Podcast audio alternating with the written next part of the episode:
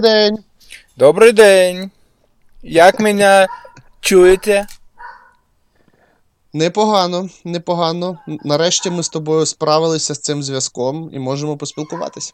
Так, е, я зараз е, знаходжусь в Карпатах.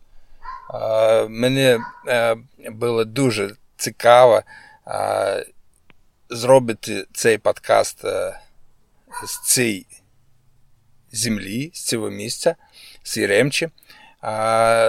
Так як ми з тобою вирішили спробувати записати його українською мовою. Так, так, так. От... Тому я думаю, варто зробити невеличкий дисклеймер, що ти вчишся, тільки почав свій шлях на вивч... на вивченні української мови. А я е, вважаю, що в мене проблем з мовою немає, але я практикуюсь також мало, тому нехай всі нас пробачать за наші е, проблеми з, з, з вимовленням. Мені здається, це буде дуже смішно, але е, гарно. Мене ну, тут слухай. лають собаки, поють, співають півні. Гуцули е, роблять е, свою справу, косять е, траву. Та... То ти зараз на вулиці знаходишся, я правильно зрозумів? Біля дерева. Так, я зараз знаходжусь на вулиці, на вулиці, а но я сижу в машині з відкритими вікнами. Так як е, я, якщо я сяду на травичку, то гуцули мене не поймуть. Вони просто будуть зупинятися і бачите на мене щось робить цей маскаль. З купою е, мікрофонів, е, якісь навушників та прочих. Е, е, ще термос е, з чайком з, з собою. От. О, То ти, то, то в тебе ще чайок зараз з собою, правильно? Так. так Повний комплект. Я собі я собі кави заварив. Я з, ча- кави. з, з пуерчиком не розстаюся ніде. Зараз він також е, зі мною приймає е, добре, добру участь в записі цього шедевру. Як як, як там гуцули? Вони поважають там чай, чи вони більш по каві, чи вони по самогону? А, Вони більш по роботі. Це дуже трудолюбивий народ. народ. народ. а Вони з утра до вечора роблять. І як це зараз, зараз не, не обращают внимания, как это не звертають увагу? Не, да, не звертають увагу на те, що я там щось п'ю. Тобі ж ага, п'є щось цей москаль, та хай п'є. Це, ну, вообще мимо, как би. От. Ну вони там з тебе трохи поугорали вже? Та ні. Тут. Е, ну, е, мене кажеться, як сказати, кажеться. Здається. Мене здається, чи, чи якщо я робив би це а, десь а, в середній частині країни, там би угу. поугорали. А тут а, така помість мов, мови различних наречій. Я розмовляю тут на дичайшому суржику. І ніхто е, ні, ну, не звертає увагу зовсім. Всі, Так, я згадую, все, коли, коли я був Мукачево. Е, Понімають, як от. Е, розумію. Розуміють. Я коли був в Мукачево, я так здивувався, на якій мові вони розмовляють. В них навіть не українська, ну тобто української в їх діалекті дуже мало. В них помість е, угорської, з чомусь з російською. Так, і так. українською дуже мало. Причому я коли був Мукачево і гуляв по там центральна вуличка, їх там дві, якщо не помиляюся, то я е, коло себе чув більше російської мови, ніж української. Але ця російська також була не кристальна, якась там е, російська, а купа якихось венгерських незрозумілих слів. Ну, коротше, дуже дивно було. Я так здивувався, що Закарпаття настільки відрізняється від Прикарпаття. А що гуцули витворяють з мовою, я взагалі боюся. В Мукачево вони ж е, собі звуть е, русінами. Ага. І російська мова там. Ну, і її дуже багато, але в неї е, свій е, акцент. Який, а Вона не, не, не така, як москальська мова. Вона, вона дуже різниця відрізняється від москальської. Там більш е, тягучий слог е, якийсь.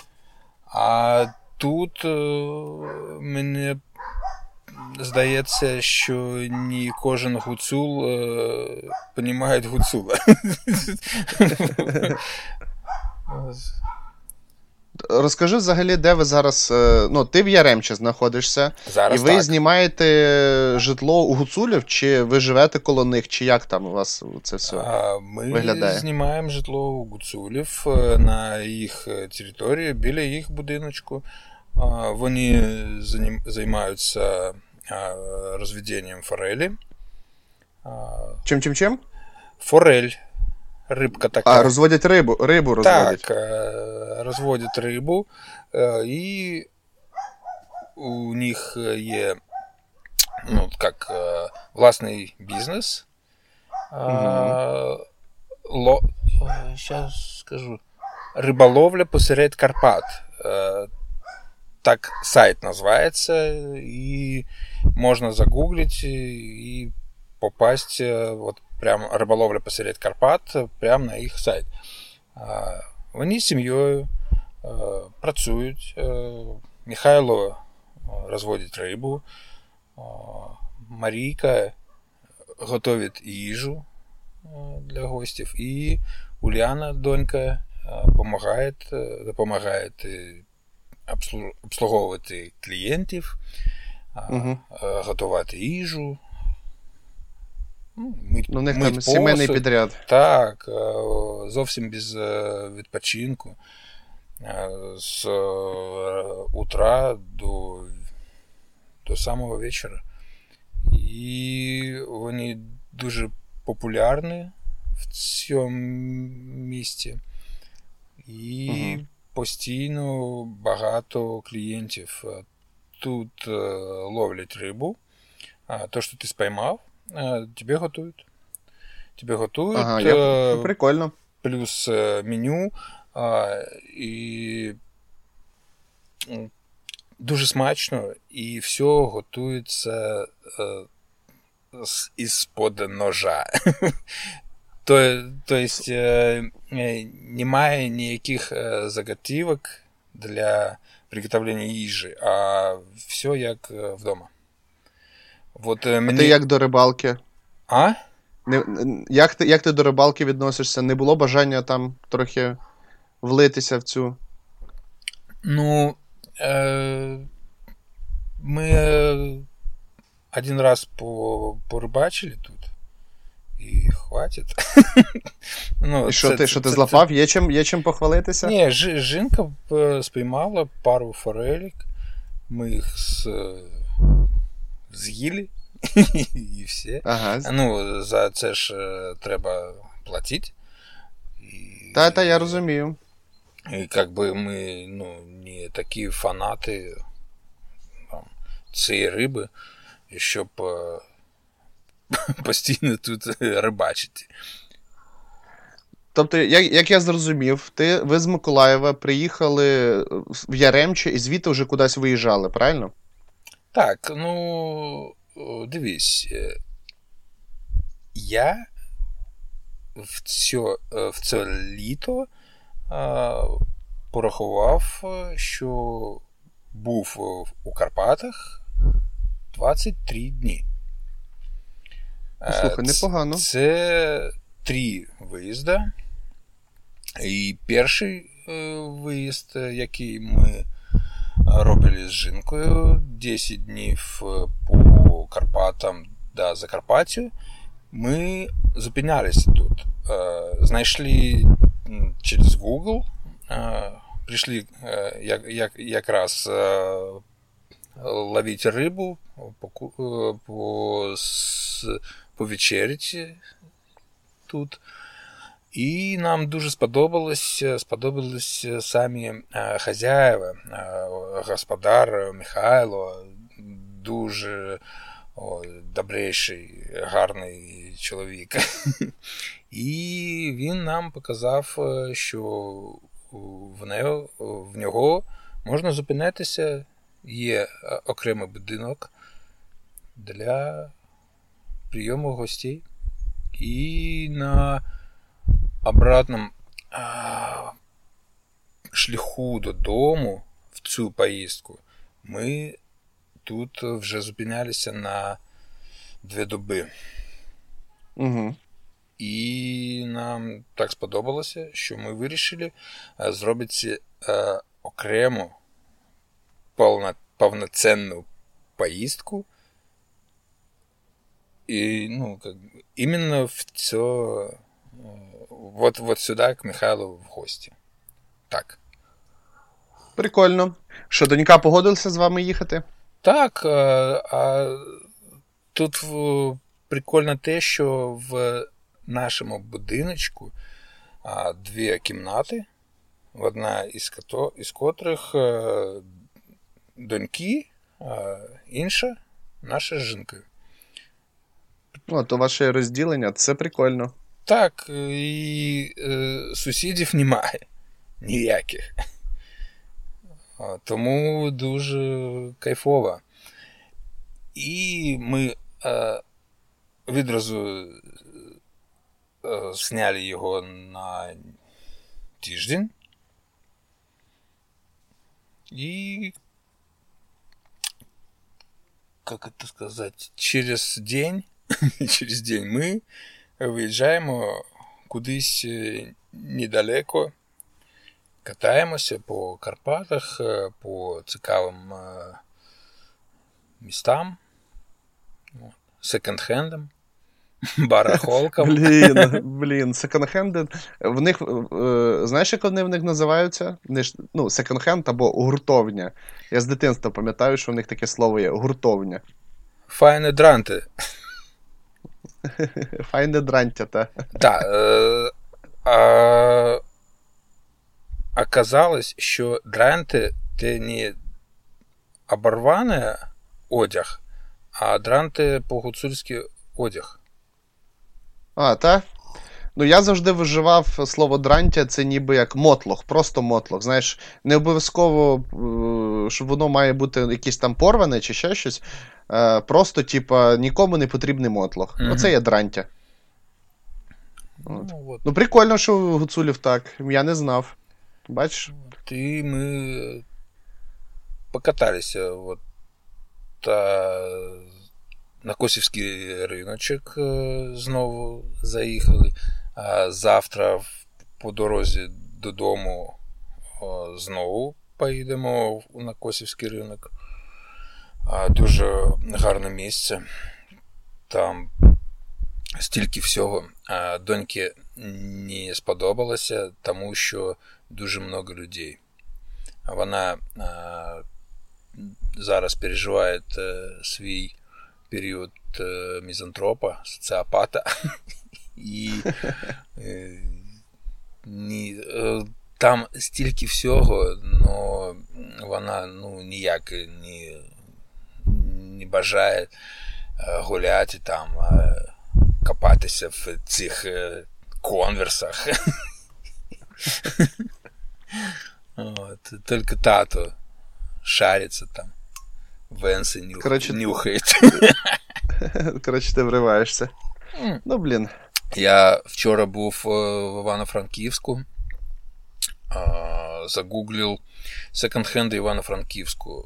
Вся мапа міста завалена цими секонд-хендами.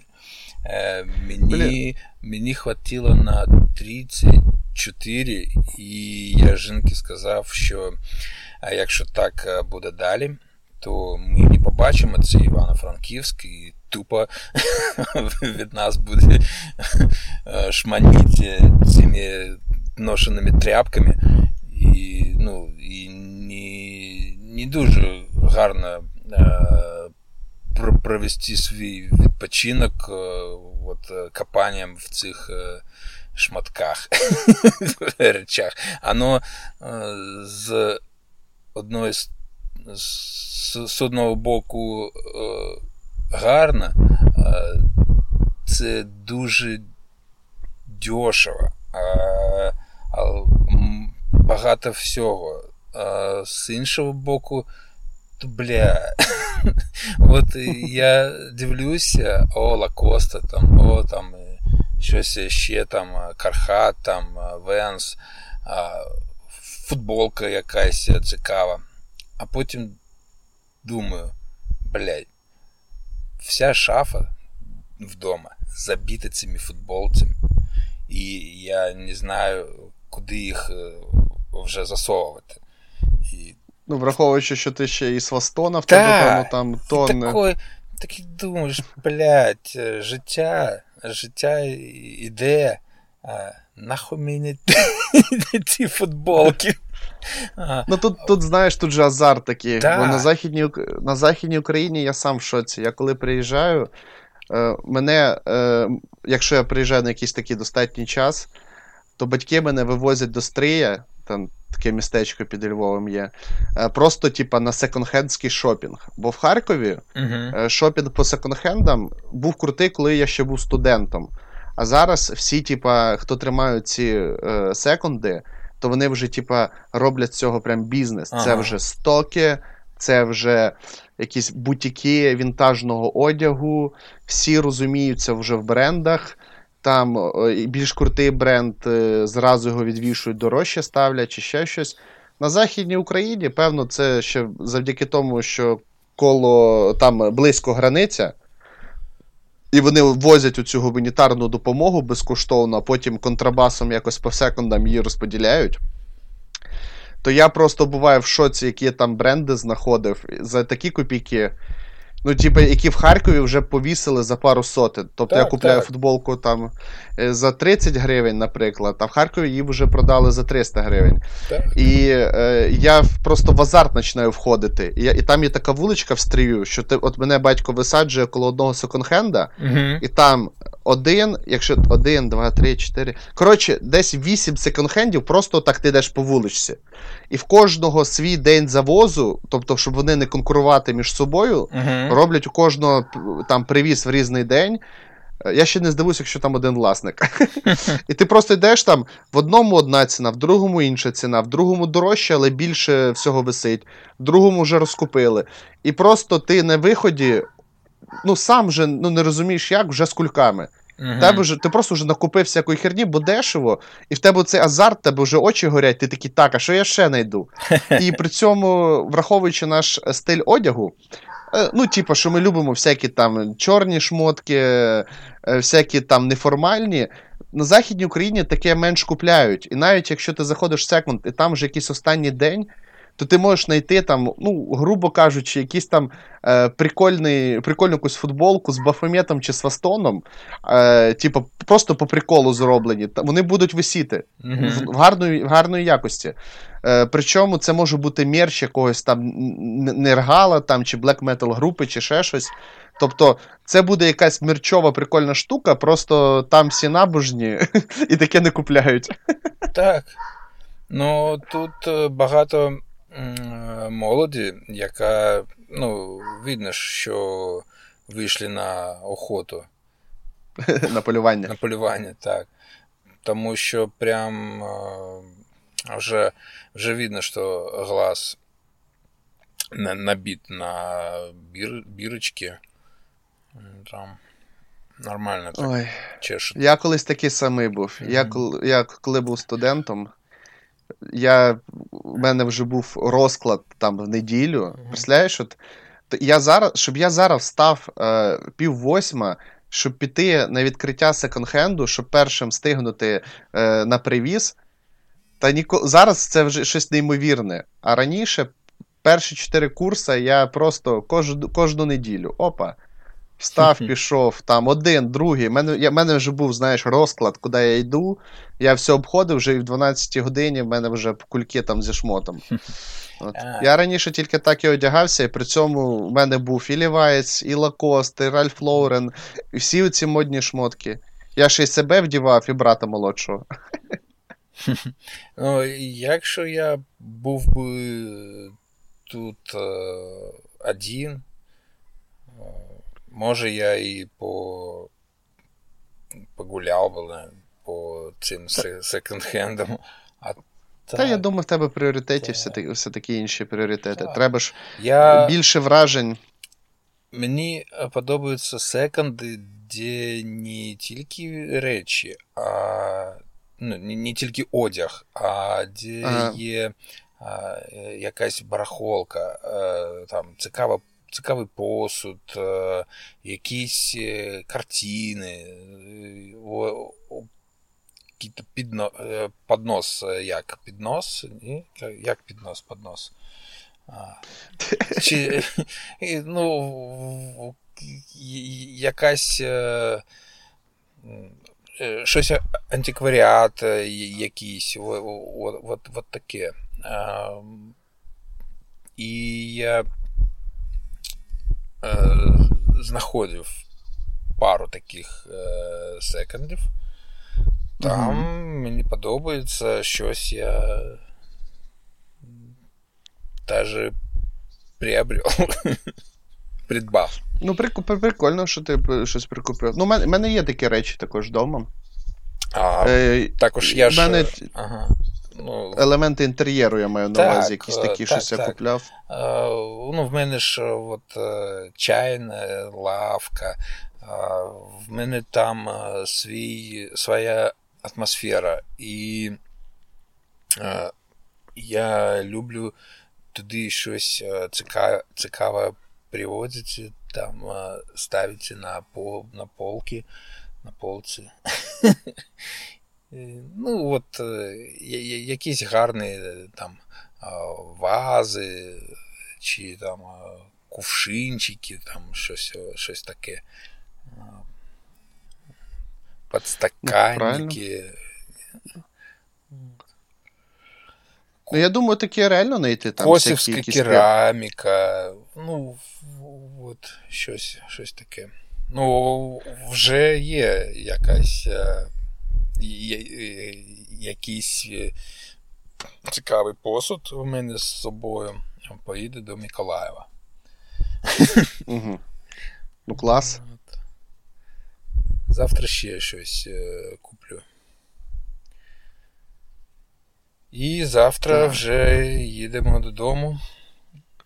Та скільки то, то ти рахуй, майже ти майже один місяць, ну, трохи менше, е, провів в Карпатах. Теб, в тебе, можна сказати, літо вдалося?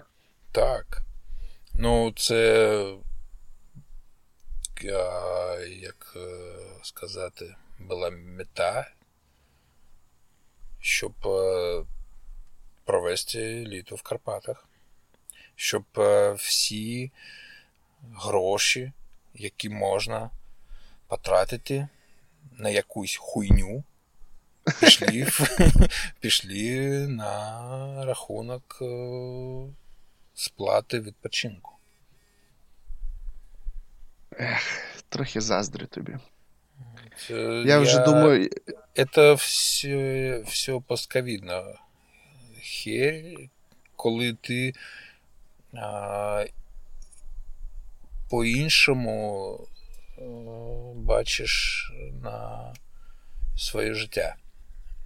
Угу. Що треба відпочивати, треба а, не відпочивати на е, в ліжку, а відпочивати, бачучи, бачучи звіт якось так вивчати мову, знайомитися з е, культурою цього, цієї країни, цього краю, історій, е, знайомитися з цікавими, гарними людьми, талантовитими, мастерами якісь, якимись. Це ж дуже інтересно, цікаво. Ну, ти ти ще обрав такий достатньо, як, знаєш, як то важкий край для саме для вивчення мови, бо там стільки всього намішано, що піди розбери, треба це вчити чи ні. Так, ну головне е, навчитися спілкуватися легко і думати українською. А останнє інше, воно буде простіше вже подстроїть під якийсь діалект. Я ну, не думаю, що буде дуже складно.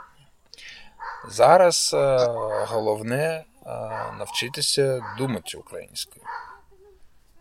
Mm. І... Розумію тебе.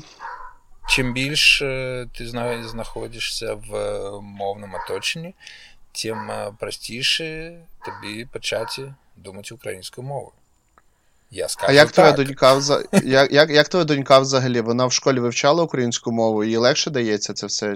Моя донька е, зараз е, общається буковками в телефоні. Е, їй нічого не цікаво. Ну, в, ну, вона не горить е, тим, е, чим горю зараз я.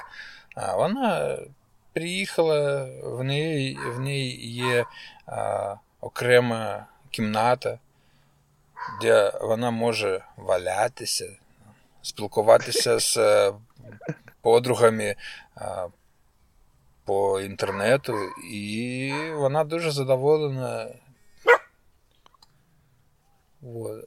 Е, цими фактами, факторами. Коротше, вона задоволена, що ще є Wi-Fi. Вона вона задоволена, що вона відпочиває в е, своїй кімнаті, е, в, ну, на свіжому повітрі. Ну, Тут же гарне повітря, тут гарна атмосфера. І їй кайф. Ну, вона дуже любить е, сидіти вдома, щось малювати, смотрети якісь е, серіали. Вона дико горить по е, якимось ужастикам. Зараз вона підсіла на Саус Парк. О, оце, і... оце, оце правильний вибір. Так, і кожен вечір ми всі родиною бачимо Соус Парк. Клас. Оце я розумію. З, я обожнюю Саус Парк. де uh, хуй захуй нахуй, єбані євреї і так далі. Ну, скільки їй вже? 13 ти казав, чи скільки? 12 років. Ну, ну вже вже, вже трохи трохи бутівний вік вже почався, так? Так, так. Да. Пусть... Ти ще казав, що вона анімешниця, так? Ну, поки що, да. Я не, не завжди встигаю прослідити, колись міняються інтереси. Тому що дуже швидко все це відбувається в цьому возрасті. А а ти сам як? Ну, то Саус Парк ви разом дивитеся. Не пробував аніме подивитися? Ні. Мені жалко часу. Ага. Ну, ну... я. Ну, щось смотрю, ну, частіше з жінкою і е, якісь, е, е, мабуть, серіали. Ну, ні ужастики, ні аніме, а щось, а, але життєве, але приключенческе. А как Я это? При, пригоди, да? При, пригоди.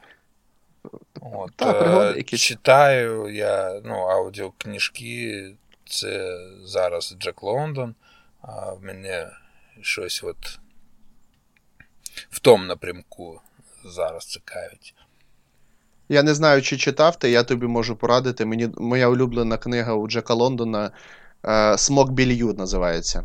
Про пацана, який поїхав е, золото шукати. Ну, е, там, я так розумію, що багато розказів про те, як шукають золото.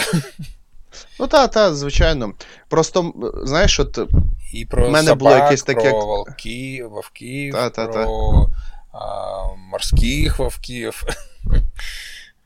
Знаєш, в мене є якесь, в мене було якесь таке, ну не то, що виховання. В мене була дуже, знаєш, як у всіх е, радянських сімей, тобто я то вже ну, майже не, ну, не застав, ну я не пам'ятаю Радянський той, Союз. А, але як у любій радянській родині була велика бібліотека книжок. І Угу. в мене купа, купа книжок було як вдома, ну, у батьків, так і у, у бабусь та дідусів дуже багато книжок, які нікому не потрібні, вже скла- складені десь. Я приїжджав коли на літо до них, я ліз туди і знаходив все, все, що, ну, все, що погано лежало, я забирав і читав. І в мене було якесь таке класичне дитинство, що я читав Джека Лондона, Майна Ріда, О Генрі, там, Вождь, е, Вождь краснокожих. Я, я правильно пам'ятаю книжку там. Я, в мене повністю повна підбірка була. Е, всі книжки Джека Лондона, е, Граф Монте-Крісто Дюма був, е, Три мушкетер. От, от все, що в дитинстві мав прочитати якийсь пацан про пригоди, про індійців, про якесь таке, от я все то читав. Круто. От, і я, це, це було в дитинстві, там. І я навіть дуже ну, вдячний сам собі, що я це прочитав тоді, бо зараз, можливо, я би не звернув увагу на це.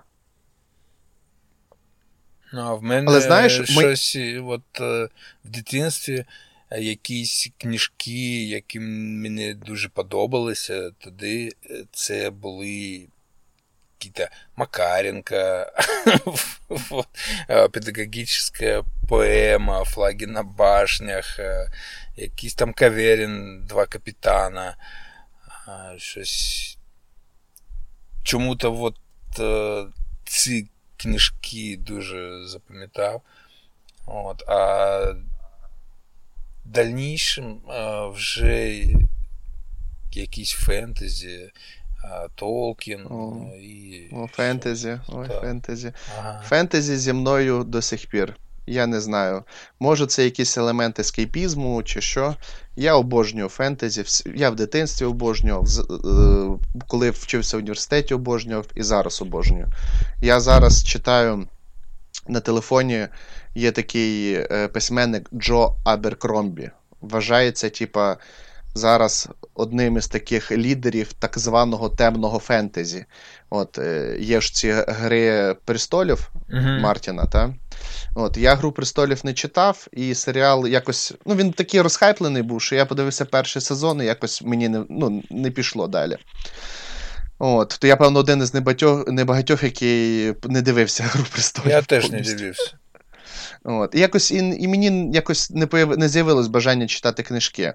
І потім мені хтось порадив, каже: та типа в сраку того Мартіна, він типа попсовий. Почитай краще Джо, Джо Аберкромбі, от там, типа, справжнє темне фентезі, інтриги, е, і головні герої вмирають там, знаєш, але не так попсово, що не в кожній там книжці всі вмирають.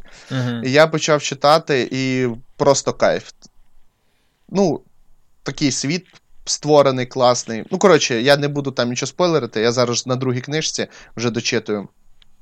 І знаєш, от е, я себе зловив на цьому почутті підлітковому, що мені прям хочеться читати. Тобто я останнім часом дуже мало читав, Мгм. і ну, мені було. Навіть мені може і хотілося, але мені було важко цей крок зробити, заставити себе відкрити книжку, чи відкрити навіть е, на телефоні її.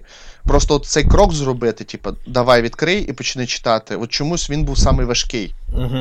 О- От. А І не засинаєш, мені- е, коли книжку відкриваєш? ну, якщо під вечором можу, якщо це паперова книжка, мене починає робити. Ага. робити. Ну, тут проблема в тому, що ти виділяєш собі вільний час, коли.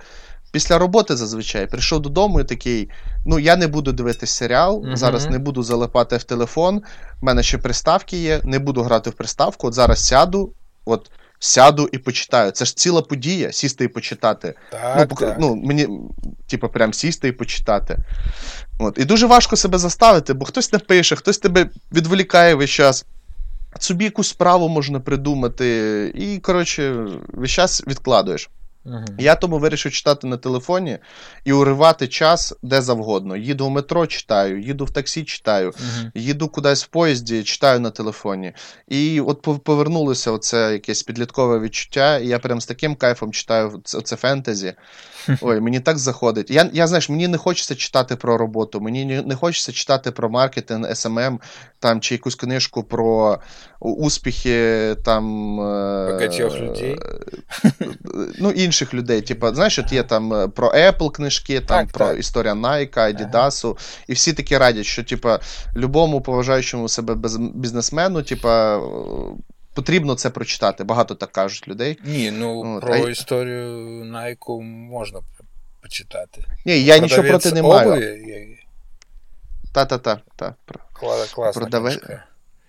От, і я думаю, що я дійду до цього. Просто е, спочатку я вирішив повернути оце відчуття бажання читати.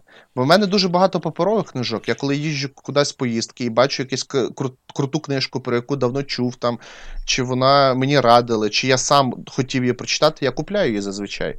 У мене є невеличка бібліотека непрочитаних книжок, які вже збираються стопкою такою.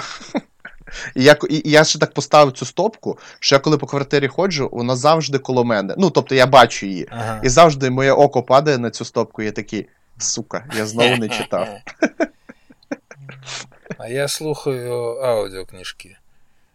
Та, ти ти казав. Ага. Ну, блін, от заставити себе слухати. Ну, ну це... надо, ну, займатися чим-то. І слухати... Ну, зосередженість. Я про зосереджен... зосередженість, точніше. Uh-huh. То потрібно бути дуже зосередженим, коли читаєш аудіокнижку. Бо коли ти слухаєш підкаст, якщо ти щось пропустив, ну блін, не так страшно. Бо це, типу, розмова людей, ти ніби ніби з ними в одній компанії знаходишся. Якщо ти відійшов і там не почув частину розмови, типу, нічого страшного, ти повертаєшся в розмову. ну, як, Вона тече собі, і ти просто повертаєшся mm-hmm. до неї. От. А з книжкою вже не так. Ти можеш щось пропустити і такий, так, я вже не розумію, що це за людина і що сталося. Ну так. Ну, в мене там. А якась е, прогулянка з собакою, там, тренування в спортзалі, мою посуд. От е, в ці моменти я слухаю і зосереджуюсь. Мене Блін, ми вже нічого ми, не відвлікає. Ми в якомусь підкасті вже це так. Про це говорили. Так. Я думаю, що мені варто буде спробувати. Я от зараз думаю, до, потихеньку доб'ю на телефоні, ну, тож в електронному виді, mm-hmm. і треба буде щось спробувати. І певно, треба буде щось е, спробувати знайоме, але те, що я давно не перечитував. Знаєш, якусь таку улюблену там mm-hmm. книженцію, щоб е, влитися в це русло. Я ж розумію, що дуже важливо правильну, правильно диктора ну, підібрати. Так, Дуже важливо, хто читає. Тому що є такі, що невозможно слухати. От. Тому треба. Коротше, це, знаєш, це вже виглядає як цілий якийсь процес, до якого треба прям підготуватися. Так. Що там в Харкові? Дощ? А, так. Тільки що прийшов ливень, вже скінчився. Я просто всі вікна позакривав, щоб він не мішав нашому запису. Але я за, зараз дивлюся, що закінчився вже. О, тому е, я зараз, як то, ми з тобою допишемо і вже буду вибиратися кудись на люди. Мені ще на пошту треба. Так що. У мене ще є робочі процеси. Мене зранку теж писали з Миколаєва що теж дощ, тут погода якісна, но як в Карпатах, за, за день може всяке бути. Може бути сонце, може бути дощ, може бути 10 градусів, е, що е, зранку сьогодні було. Вдягаєш е, теплі речі, виходиш на вулицю, а там тепло. Вночі, певно, взагалі холодно. Ага. Ні, от е, зараз я в футболці. Ну, мені. М, Хорошо. Гар, гарно. А, ні холодно, ні жарко, ні спекотно. О, дуже якісний клімат, як на мене. А жінка а, говорить, що їй душно. А, Мгм. І тут є таке, е, що ти е, вроді чистий, а потеешь, э, як будто, блядь, грязный весь. Ну, это какая-то такая вот, знаешь, о, вийшов на вулицю, пройшовся і мокрий. Угу. Блін, ну в горах своя там атмосфера, певно. Я давно не був, треба якось відчути це Ні, мені тут е, подобається. І а, якраз от, от а, як е, казати, ми а, інші рази е, галопом, е, якби, да, тобто, е, якесь е, місце побачили і їдемо далі. А зараз е, тупо відпочиваємо. Е, Нікуди не тороп... Ні, як... не торопимося.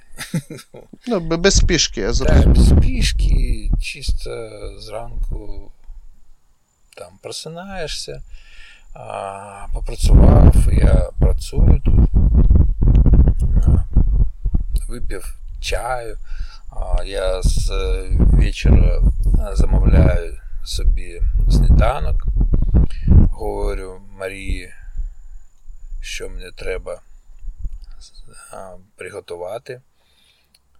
От. Спускаюся в бісідку. Снідаю, снідаю. Ні, нікого, а, крім мене, немає. Всі сплять. А, ну в тебе ти ж взагалі ж там рання пташка. Я, так, та. я сплять. о п'ятій ранку. А, С- що- Як то, з першими щось- когутами, так? щось ні, раніше. Я просинаюся, півні потім вже співають. А як, та, як гуцули називають півнів? Півні чи когут? А не спілкувалися з цього приводу з ними. Просто це в них на, за- на Західній Україні, ну, мій дід називав когут чи когут. Ні, певно, когут правильно. Ну, це типу діалектне слово. От не півень, а когут. Можливо, все може бути. Блін, мені дуже подобаються ці всякі слова, які там є. Пам'ятаєш, ми закінчували минулий підказ е, про те, що е, є багато слів, які росіяни не розуміють, Угу. і, типу, смішно пограти. Я трохи думав про ці слова. Е, я, наприклад, от згадував там оцей, то- той самий когут. Е, є ще слово в них баняк і банячок. І це зовсім різні слова. ну як? Ну, баняк це, типа, велика кастрюля. І в мене, типа, дід, дід в баняку е, варив, типу, їсти худобі, там свині їсти, там, чи ще щось. А банячок, а банячок це вже маленька така е, алюмінієва, як то чашечка, в як, з якої він там чай п'є. Це банячок. Нормально. От. І багато таких. Не велосипед, а ровер. Ровер. Тільки ровер. Так, ровер. Це, це діалектне слово, яке я розумію з німецької. Ага. Ну, ров, ровер. Ну, в них багато такого, типу, що з німецькою, з польською, там ще з якоюсь. Е, е, замість добре кажуть файдо. Файно, файно. Файно є. От. Сваряться, сваряться на польській. Мій дід дуже обожнює слово курва. ну, як я розумію, поляків взагалі курва кажуть через слово, як у нас е, деякі е, всякі гопніки блядькають через слово. То них курва, курва. От. Тут багато польських продуктів. А, та само собою, я думаю. Та, ну, границя рядом. Я, я, там, я, я коли приїжджаю, там дофіга всього такого. Та й ще й контрабасу, Так. куча, так що. Там можна і побутова хімія, і все, що завгодно, і секунди. Мгм. Там бізнес, бізнес, як то, цвіте і пахне, але він чомусь е, все одно має якийсь такий, як то. Ле, л, я не хочу ніяк це, знаєш, якось обідати, просто є якийсь легкий провінціальний наліт в цьому. Не знаю, як це так пояснити. Є, є якийсь, ти- типа, розмах такий, що, знаєш. Блін, важко пояснити. Ну, для мене є якесь відчуття, є якась провінційність, знаєш, що вони, Мгм. типа. е, Ну, тобто, наприклад, то, що там, де ти знаходишся, є сайт навіть, то в більшості це якісь невеликі магазинчики або базари, або ще щось. Е, Тобто там е, маленькі магазинчики навіть краще виживають, ніж е, супермаркети. Тобто, якщо зараз, наприклад, в Харкові на базар піти, це ціла якась, я не знаю, подія. От. Ти ще й підеш, і потім такий будеш ходити, думаєш, блін, та тут дорожче, що мене обманути можуть, чи ще щось. То там наоборот, всі тільки на базарах і скупляються. Ну, Вот, а, либо вот э, в таких магазинчиках. Ну, і дуже а, багато фермерських хазяйств, мгм. які самі щось роблять. Ну, Тому краще піти в м'ясний магазин фермерський якийсь, ніж там в сільпо купляти м'ясо. Ну, Яремче е, тут е, дуже багато туристів. Місцеве населення тут е, 8 тисяч. Угу. А, На, на всій Ремче 8 тисяч е, корінних е, жителів. А все останнє, все інше це приїжджі. І в цих е, магазинчиках, лавках е, я о, скільки не, з- ну, не, как, е, не посещал их, а, е, везде взагалі та російська мова. Ну, приїжджі, як е, місцеві е, жителі не скупляються в цих магазинах. Ну, Їх там і не видно. Я зрозумів. Ну, я думаю, там вже бізнес налажений. Хоча Вони, вони розуміють, то і годує. Ми вчора спілкувалися е, з е, теж гуцулами, з, как, е, ну, з, родин, з родиною цих гуцулів, у котрих ми живемо. Вчора було большое велике свято тут ну, на Гуцульщині, так як вони дуже віруючі нарід. нарід. А вчора був о, яблучний спас. Та-та-та. І е, вони е, збираються е, днем е, зранку всі йдуть до церкви, а ввечері о, з родинами ну, вечерять, е, і нас е, м, позвали за стіл. е, Ми а, вечеряли, спілкувалися і а, нам а, как е, розказували, що а, ці продукти, а, якісь, наприклад, е, тунець е, в банках, е, тунець е, є в е, вакуумній упаковці, що а, а, одной э, как, э, жінки присилають э, з Англії э, такі ж э, банки, і вони виходять дорожче, ніж е, куплять тут. Угу. Якось так. О.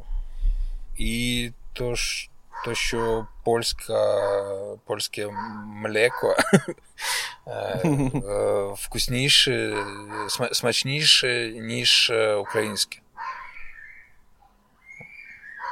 Блін, я просто млеко взагалі не вживаю, навіть не знав про таке. Я на ніч п'ю казін і розбавляю його на млеке. На млеке. На молодці. І тому покупаю. Тут п'ю польську.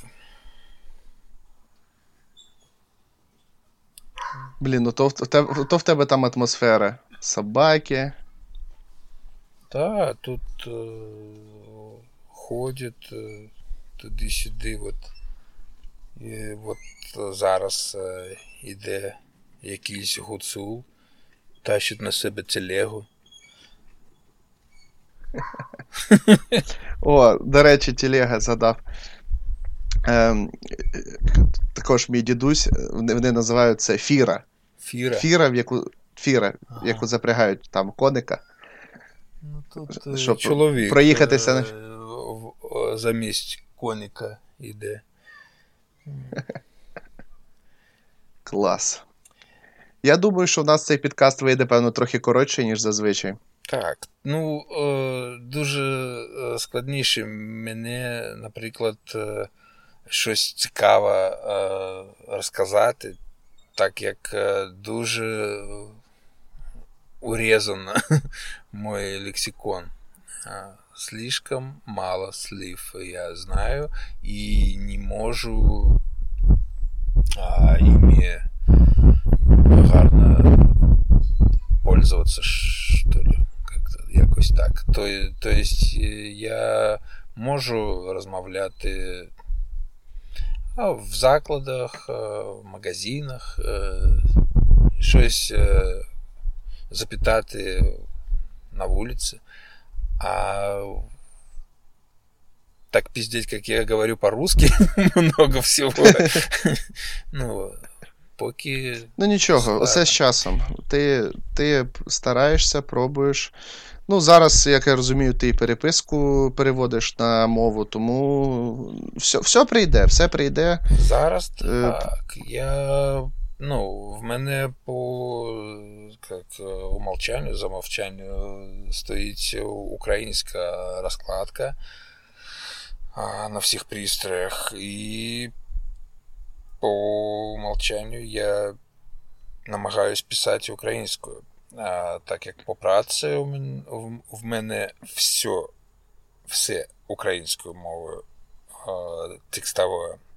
І також угу. всі, ну не всі, но більше, більшість голосових чатів українською мовою. А, Но так зробив я сам. Я от все не можу поки що якось. Ну, не то, що. Я не можу сказати, що мені важко. Я просто якось, знаєш, що є якась звичка все одно, і вона, типу, превалює. Е, Я, наприклад, вчора ввечері писав е, анонс е, з приводу там. Сьогодні там мікстуру для бороди запостив. Я вже навіть не подумав про те, що, знаєш, типу, та міг би і на на українській написати. Я швиденько написав все, що думав по російській, запостив ранком. А потім такий думаю, блін, а як краще зараз робити? Повністю вести інстаграм на український чи дублювати, але на двох мовах це в два рази більше тексту. Не знаю, як краще зробити. Бо в мене немає якоїсь такої позиції, типу, що я український виробник, але тільки на російській мові. Ну, в мене немає ніякої такої, знаєш, позиції, яку б я якось відстоював. Я просто такий, ну, я в Харкові, Харків, типу, російськомовний, і я писав по-російськи. І такий. От. Не знаю. Коротше, ну, я я, я зараз ще ще роздумовую. Я знаю, що з'явився там закон про те, що типа, щоб всі сайти були на рідній мові, щоб Інстаграм вівся, якщо це бізнес-аккаунти на мові. І нічого проти не маю. Просто, знаєш, якось чомусь важко переключитися. Не знаю. Причина, певно, якась в мені, чи може в оточенні. Фіг його знає. Немає якоїсь жорсткої причини. От. Ні, ну... Але я зараз. Ага. Ну, як можна помітити, що зараз от інструкції, наприклад, для бороди приїхали до тебе на українській мові. Угу. Ну, Для мене це принципова позиція, яку я зробив для себе останній час, що це дуже як як сказати, коли я перейшов на українську мову в своєму власному бізнесі, то це стало виглядати як якийсь лакмус. Якийсь кардинально отморожені російськомовні холопи відмовились від, від мене. І це кайф, то що мені не потрібно їх вичисляти. От. А більша часть клієнтів, покупців додалися до. Ну, проявили якусь увагу до моєго бізнесу, і я скоріше обрел більше количество цікавих, гарних клієнтів, з якими мені дуже більш комфортно.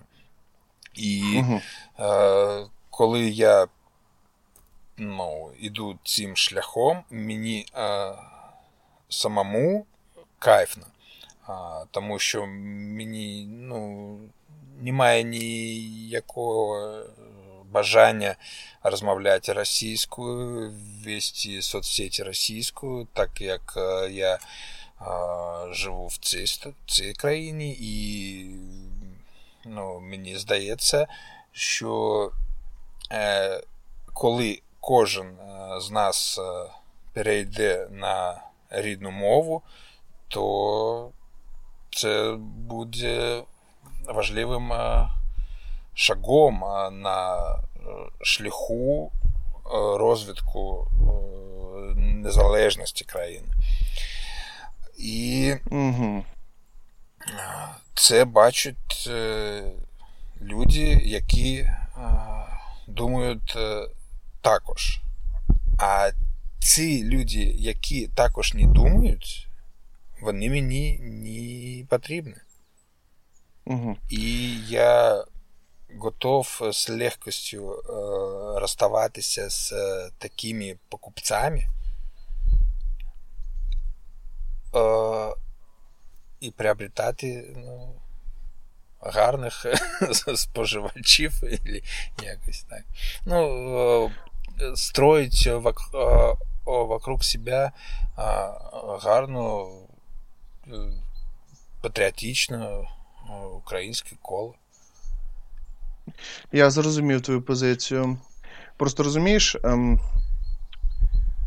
Блін, мене, знаєш, от я зараз буду просто казати якісь свої думки, які приходять мені в голову, тому що я ніколи дуже жорстоко не думав. Ну, ну тобто, дивись, я живу в Україні. Я люблю Україну, мені подобається Україна. І то, що я живу в Україні, це моє якесь ну, це моє рішення, яке я прийняв сам. Тобто я я в минулого підкасті казав, що я ріс в Криму. Тобто, в мене були пропозиції, варіанти лишитися і в Криму. Але я не захотів цього. Я не захотів отримувати ніяких там документів чи ще щось. Я е, Україна, от я отак вирішив. Але просто знаєш, от існує нібито дуже якихось радикальних е, багато думок, як з нашого боку, так і з російськомовного боку. І я просто не підтримую цю радикальність. І знаєш, я, в мене виникають такі питання: ну, якщо людина розмовляє навіть ну, по-російськи, ну от вона так. Ну, там родилася, може, на Харківщині, там, я не знаю, чи на Донбасі, але вона живе в Україні, але спілкується по-російськи. Ну чому вона не може бути патріотом України? Я от про от, знаєш, от про це. Ну, Тобто багато таких думок, е, більш радикальних і націоналістичних українських, вони ніби розділяють нас. Ну так, історично так складувалося, що Україна завжди була поділена на лівий та правий берег між різними країнами. Ми не несемо відповідь за вчинки людей е, та якихось історичних осіб в минулому. Тобто ми зараз створюємо своє оточення. І я не бачу нічого поганого в тому, що якщо людина ну, спілкується ну, є патріотом України, але спілкується по-російськи. Ну, це він не русський, він українець, просто він говорить на іншій мові. Ну, от у мене якась така позиція. І, знаєш, заставляти когось. Ну, заставляти когось, або, е, знаєш, казати комусь, що він він більш гірший українець, ніж, наприклад, хтось інший, через те, що він говорить по-російськи, мені здається, якось неправильно. Ну, я я знаєш, я в цьому в цьому в мене немає якоїсь зараз чіткої позиції, я знаєш, зараз говорю з точки зору гуманізму. Просто ну, звичайного е, людських відносин та гуманізму. Тобто. Ну тут же ну, питання не в цьому, що він розмовляє російською, а в цьому, що а, він а, е, щоб для для нього а, е, писали російською і обслуговували його російською. От. Я про це. Якщо ти mm. живеш в цій країні, в котрій є своя рідна мова, чому тобі ну, кто-то там должен тебя обслуговувати на російській мові? А, То ні, есть, я я, я, я, не, ти, я не з цієї точки зору казав. Я, якщо ти патріот України розмовляєш російською мовою, то ти а, легко може обратитися Е, в який, в якийсь заклад, е, крамницю і, і ну, і україномовною, і ти все розумієш, і і не будеш... Ну, ти знаєш, от, наприклад, ми ж казали про то саме Мукачево, там вони русини, та? вони українці, але говорять на якомусь дивному суржику. Ну, дивно буде і казати е, там. Ну, вчити їх, як говорити. Ну, я про знаєш, якісь такі нюанси. Ну, тобто, я я, я зрозумів так, про ну, обслуговування і так далі. В Мукачево в меню російською мовою нічого не написано. А, ні, я зараз не про обслуговування казав, я зараз казав більш про взаємодносини між людьми. Тобто я нічого проти не маю, якщо вся документація, ні, а це вже так і є, все буде по-українськи. Розмовляємо про перехід е, бізнес-аккаунтів на мову. А, я ну це та, це та. Я я, я цю що я зрозумів. Воно виглядає як е, некий лакмус. Е, тобі ж, е, хто вийобується, то і нам не потрібен. Ні, ну я точно не вийобуюсь, як бачиш, мене не, ну, я нормально спілкуюсь, тому. І я знаєш, як. Ну, певно, може, в мене є якісь як то, якісь такі остаточні якісь прояви хер його знає. Просто я, я знаєш, я коли в спілкуванні з тими ж самими клієнтами, я просто за банальну вічливість. Мені пишуть по-англійськи, відповідаю по-англійськи. Пишуть, от у мене був прикол на Фейсбуці, пишуть мені по-іспанськи, я no perke, ну, я не розумію, кажу English, please, Russian or Ukrainian. Ну, тобто, мені пише клієнт на російській мові в інстаграмі. Якщо він вічливо пише там Здравствуйте, я хочу зробити заказ, я відповідаю йому по-російськи. Якщо... Але зараз, звичайно, у мене більшість україномовних клієнтів вони пишуть: Вітаю, хочу зробити замовлення. Я само собою відповідаю по-українськи. Ну, от, ну все. От. Тому, певно, мені треба якось посидіти, подумати правильно на на свою позицію. Бо я завжди, знаєш, жив в такій якійсь гуманістичній парадигмі, що ми просто е, маємо жити в мирі злагоді та знаходити компроміси. І я не про політику, а просто між собою. Якщо якісь, якщо якась людина неадекватна, вона, звичайно, йде нахрен. От, Бо неадекватів вистачає з обох боків. Ну, я про я про таке. Ну, в мене на цей що, на цей рахунок своя думка. Мене... І я з тобою не сперечаюся зараз, я просто, знаєш, розмірковую. З іншого боку, хтось е, скаже е, сам е, Маскаль мову то, то тільки вивчає, а вже вийовується. Але ну, це це моя думка, я, мій, мій шлях, я вивчу мову, я буду жити тут. І для мене ну, дві мови для бізнесу достатньо. Це українська мова і це англійська мова. А росіян я не обслуговую, я не продаю нічого в Росію. Тому хто хоче щось придбати, вони зазвичай можуть е, обратитися до мене українською мовою. Або приїхати Якось в гості. Так. Або приїхати в гості і поспілкуватися російською, так як е, в моїй лавці, лавці я можу много чого е, розказати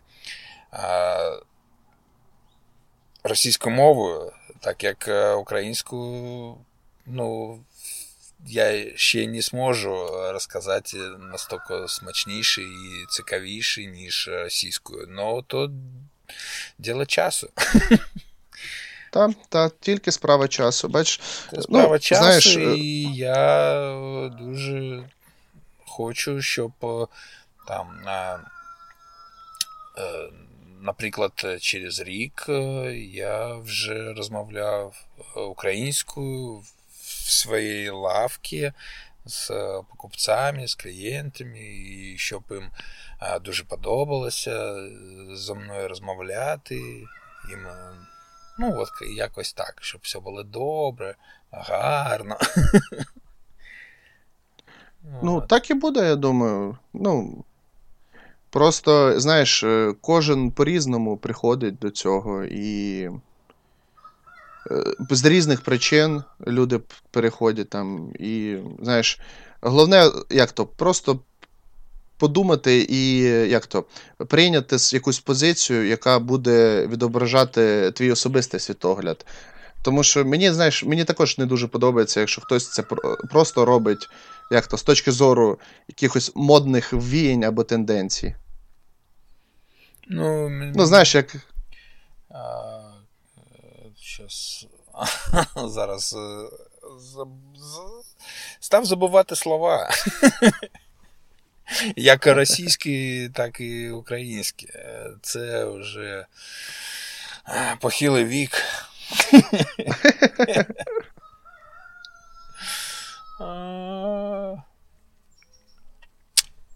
Ладно.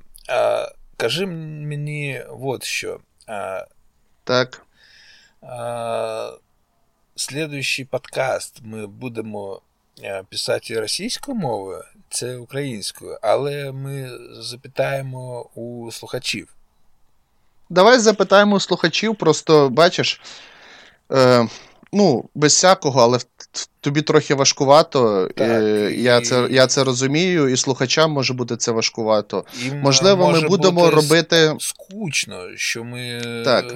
вже годину спілкуємось, а ні о чому особливому ні, ні поговорили. Е, Ну, дивись, е, можна спитати. Ну, я думаю, ми обов'язково спитаємо думку наших слухачів. Подивимося, який буде фідбек. В мене була така ідея. Можливо, ми будемо робити як то. Е, типа, наприклад, декілька підкастів, наприклад, по-російськи виходить, потім якісь там, ну, наприклад, кожен третій, кожен четвертий буде на українській мові. От. Це буде і для тебе практика, і для мене практика, тому що, як би я жваво зараз не розмовляв, я стопудово зробив кучу помилок, неправильних наголосів та ще що, що завгодно. Я думаю, що можна якусь зробити, типу, ну, условний графік якийсь. Добре. Можна так якось спробувати. Наприклад, зараз був восьмий підкаст е, на українській мові. Наступний не обов'язково е, на мові.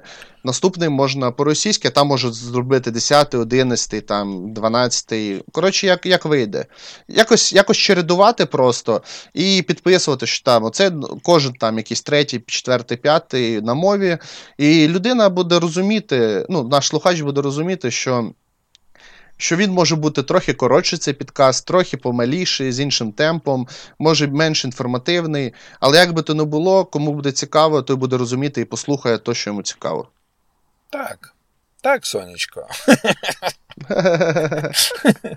Е, це тут е, так з нами розмовляють. Що що не запитаєш, все. Так, так, сонечко, звичайно, сонечко. Так, дуже добре, сонечко. Так, так, так, так. Дякую, сонечко. От. Ну що, будемо завершувати. Так, давай завершувати. Радий був тебе почути. О. З нового, Відкрив тебе з нового боку. Так. Е, що, тоді запитання до слухачів. Е, пишіть, будь ласка, ваші коментарі. Сподобалося вам те, що ми намагаємося тут розмовляти українською мовою. Не сподобалося. Може, стоїть спробувати в одному подкасті использовать как две мовы, наприклад, одну частину російської мови, другу частину в качестві практики української мови. Якось є якісь питання до нас. Пишіть, будь ласка. Нам важен кожен ваш а, коментар. ну що, залишилось ще передати привіти всім, хто в рейсі, і акробатам, певно. Акробатам обов'язково. Все. А, Дуже рад був тобі почути, слухати і взагалі. Навзаєм. Думаю, ми ще повторимо. Дякуємо. Дякуємо. До побачення. На все добре. Щиро дякую. Гарного дня, настрою і взагалі. На все добре.